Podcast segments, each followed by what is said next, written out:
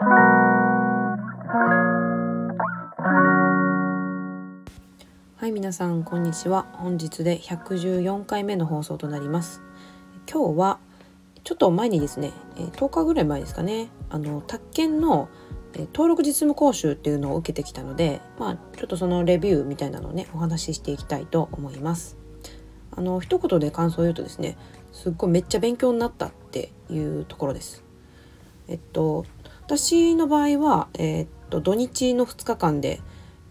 実務講習受けてきたんですけど東京とか大阪とかですね、まあ、いうあの大都市では一応1日にあの講習をギュギュギュッと詰め込んだバージョンのものもあるそうです。でも基本的にちょっとこれ特殊な場合でなんか超忙しいなんかビジネスマンのためのものっていう感じらしくてあの他の地方都市ではやってないしあのもう本当に朝から晩まであのギュギュギュって詰め込んでるのでこの受ける受講する側も講師の方もですね これやるとヘロヘロになるそうです。で私も結構この2日間で割ともう午前中から夕方ぐらいまでみっちりだったのでこの2日間を1日分に圧縮するっていうのはまあ確かに大変だろうなっていう感じでした。でこの講習では実際どういうことをするのかと言いますとあの自分がもしその仲介業者さんになった場合っていうのを想定して具体的にはあの売り主側の仲介業者になったという、えー、設定でですね一通りのあの手続きとか、まあ、具体的な流れっていうのを学びます。でせっかくなのでねあのちょっとさらっと、まあ、どういうことをやったのかっていうのを皆さんにあの少しお話ししたいと思います。ざっくりですね。えー、っとまあ自分がその売り主さんの業者なんでまずその売り主さんのね顧客となるあのお客さんが、まあ、来ましたっていう想定ですよね。でそのとその後はその売りたいって言ってるお客さんからその物件の、まあ、あれこれについていろいろ聞き取り調査をするわけです。あのまあこの辺の流れはねあの家売ったことある人はああそうそうだよそうだよってまあ経験あるのであそうだったってわかると思うんですけど全然今までそういう不動産の売買やったことないっていう人はね結構あそういうことがまあ裏でなされてるんだなとか実際はこういう流れなんだなっていうのがあの参考になるかなと思います。はい、でその売り主さんのねお話を聞いた後に、まあ、売り主さん帰っていかれたと。でその後その業者さん仲介業者は何するかというと、まあ、そのえ聞き取ったその売りたいっていうその物件の調査を始めるわけですね。まあ、これがなんか一番この仲介業者さんというかまあ売り主売り売る側の一番重要なところかな肝かなって思うんですけどこの家屋の調査っていうのをしていくんですがあの、まあ、具体的にはあの法務局に行って登記簿謄本、まあ、登記をまあ確認するっていうのが、えー、まあ一番最初にすることっていう感じですね。で登記を見て本当にちゃんとその売り主さんの持ち主なのかとかそういうところを確認したりとかあ、まあ、物件のそのあの、まあ、具体的な面積登記されてる面積とかっていうのを、まあ、見てチェックしたりとかいうのと、まあ、あとはあその後結構ね細かいことをいろいろチェックしていくんですけど、まあ、水道局に行ってあのその、まあ、もちろん契約されてるかとかもあの見るんですけどあのそのパイパイプ？水道のそのパイプとかがちゃんと家のそのどこの部分につながってるかっていうのはその家のあれだけでは図面だけでちょっとわからないものもあったりとかするので水道水道局とかあとはあの電気会社とかあとまあ水道下水道か。下水道。あとガスとかの業者さんにあの聞き取りをして、まあ、その図面を取り寄せたりとかしてその実際の家にどういうふうにつながってるのかとか道路のねあの前のところからその排水が来てて太いこうパイプが来ててでそこからこう家にあの引き込まれてるはずなんですけどその辺がどうなってるのかっていうのを、えー、調査したりします。でまあその後役場にあ役所に行ってあの法令上、まあ、この家の前に立ってる道路があの私有道路じゃないかどうかとかあとはこのこのエリアはちゃんとその住宅をあのどういう住宅を建てられる土地なのかとかそういうやっぱ法令上でやっぱいろんな定めがあるのであのどういった制限があるのかっていうのをまあ調べたりであとはあの固定資産税がどれぐらいかかるかとかの調査をしたりなどですねっていう感じでいろんなところに行ってその家の調査をしてきます。でその後ですねあこういう物件なんだというのが、まあ、分かったところであのこの売りたいって言ってきたあの売り主さんと、まあ、媒介契約を結ぶっていう感じですね。だからこの媒介契約を結ぶタイミングは結構あのまちまちだと思うんですけど一番最初にあの来店した時にすぐに媒介契約結ぶ人もいれば、まあ、こんな感じで調査が終わってからっていう人もいるし実際なんかあの買いたいっていうその買い主さんが出てきた時に初めて媒介契約結ぶとか、まあ、そんなケースもあると思うんですけど、まあ、これはまちまちですね。ででその後ですねあ契約を結んだ後にこの媒介契約を結んだ業者さんがあのレインズって言ってこの不動産業者業者しか見れないこの不動産の流通サイトみたいなのがあって、えー、指定流通機構って言うんですけどまあ皆さん結構ねあの名称レインズっていう感じで呼ばれてます。でえー、っとここを結構通してですね他の業者さんからあの買い主買いたいっていう,、えいう依頼を受けてる買い主側の仲介業者さんから問い合わせがあったりしてでその中でまあ案内をえまあ、買いたいっていう方がいますみたいな感じでそのつなぐわけですね売り主さんに。であの実際物件を案内してあの案内する時にあの同行したりとかであとはその価格交渉これぐらいの値段だったら買いたいんだけどっていうその買い主さんの要望と売り主さんのそのこれこれぐらい欲しいっていう要望をこうすり合わせるっていうのを、まあ、やっていくっていう感じですね。でその後、まあ無事に契約に至るっていう感じですかね。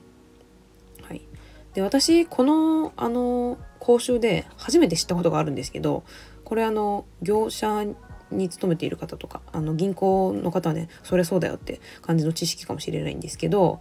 この売買する時にあの買い主さん買う側は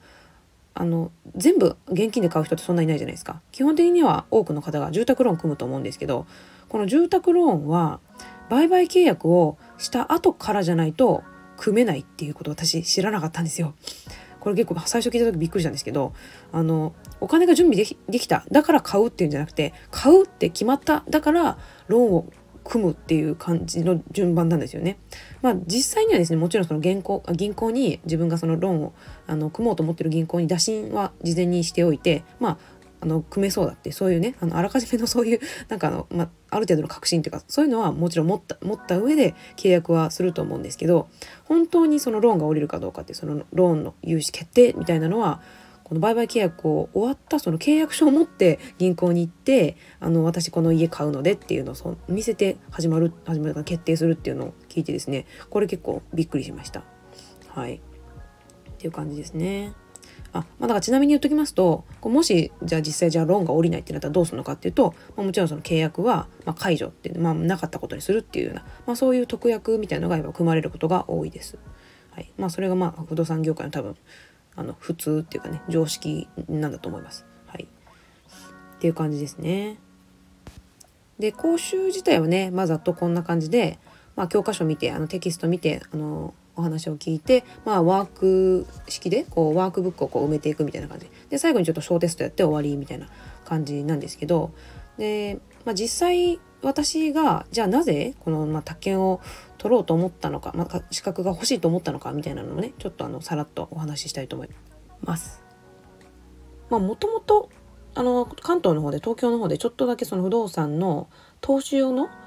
ワンルームマンションの営業をやってたことがあってでちょっとねブラックな 企業で有名だったんですけどまあ少ししかいなかったので自分も、まあ、そこまであの経験も、まあ、深くはないんですけどあの、まあ、ちょっとねその携わったっていうところと、まあ、その前から不動産に結構興味があったんですよね。であので自分もそのちゃんとしたあの不動産の知識が欲しいなと思っていたのとなんかこうずっと不動産投資には興味があったんですよね。このボロボロ戸建て、えー、再生投資とでも言いますかねまあそういうまあ古くて、まあ、ボロくて安いのをちょっと自分で DIY してこうリフォームっていうかしてあの賃貸とかに出すっていうのを、まあ、ずっとやってみたかったんですよね。私もともと DIY が結構好きなんでものづくりが好きなのでですごく興味があったっていうのであのちょっとねその不動産業界にずっとまあ興味だけはあったっていう感じだったんですよね。でまあ自分もそれ不動産屋さんに、まあ、なりたい自分でもちょっと始めてみたいなってこう島に来て思ったこととあとはあのやっぱ家が商品としてもやっぱり好きなんですよねその資産としてっていうのもあるんですけどこのなんか居心地の良さみたいなのを追求したりするの結構好きなのででそれであの、まあ、このね商品としてもあの資産としても不動産が魅力的だったからっていうのもあります。であとですね島にいてあの、まあ、結構観光客っていうのもたまに来るんですけど民泊をねやりたいなって自分も思ったことがあったんですよ。でもあの今ちょっとあの法律改正されてあの誰でも空き家を勝手にその民泊として貸すことができなくなっているというかあの自分がね住んでるお家の部屋の一部を貸すっていうのだったらできるんですけど全く空いてるお家誰も住んでないお家をあの、まあ、ホテルみたいな感じで民泊にのお客さんに使ってもらうっていうのはあの管理業者を代行業者を入れないとできないんですよ。でそれでまあ島の中でそういうあの管理ができる業者さんってもちろんいないのででうんどうしようかなって思っていたところあの宅建の資格があるとこの民宿民泊のあの管理業者さんになれるっていうのを知ったからっていうのもあります。で、まあ、不動産にもともと興味があったことと、まあ、民泊の民宿の代理管理業者っていうのができるっていうのであちょっとこれはあった方が何かとあの便利かなと思ってちょっと自分の、まあ、成長のためというのもあり、まあ、ちょっと腹をくくって勉強したっていう次第であります。でもね結構あの不動産業者になるっていうかこの宅建まず宅建支証をもらうだけでも割とお金がかかるんですよ。あのまず今回の講習も2万2千円かかったんですよねこの実務講習受けるだけで。であのこれはあの宅建士としての実務経験がある人あの不動産業者で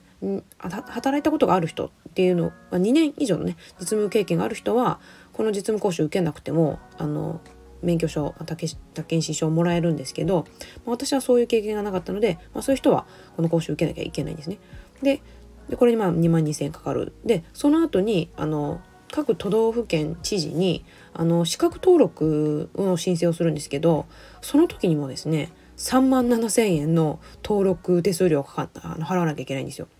だからあの宅建士になるだけでもうあの 6, 6万ぐらいかかってますよね345で試験受ける時もいくらかかったんで覚えてないですけど1万円ぐらいとかだ。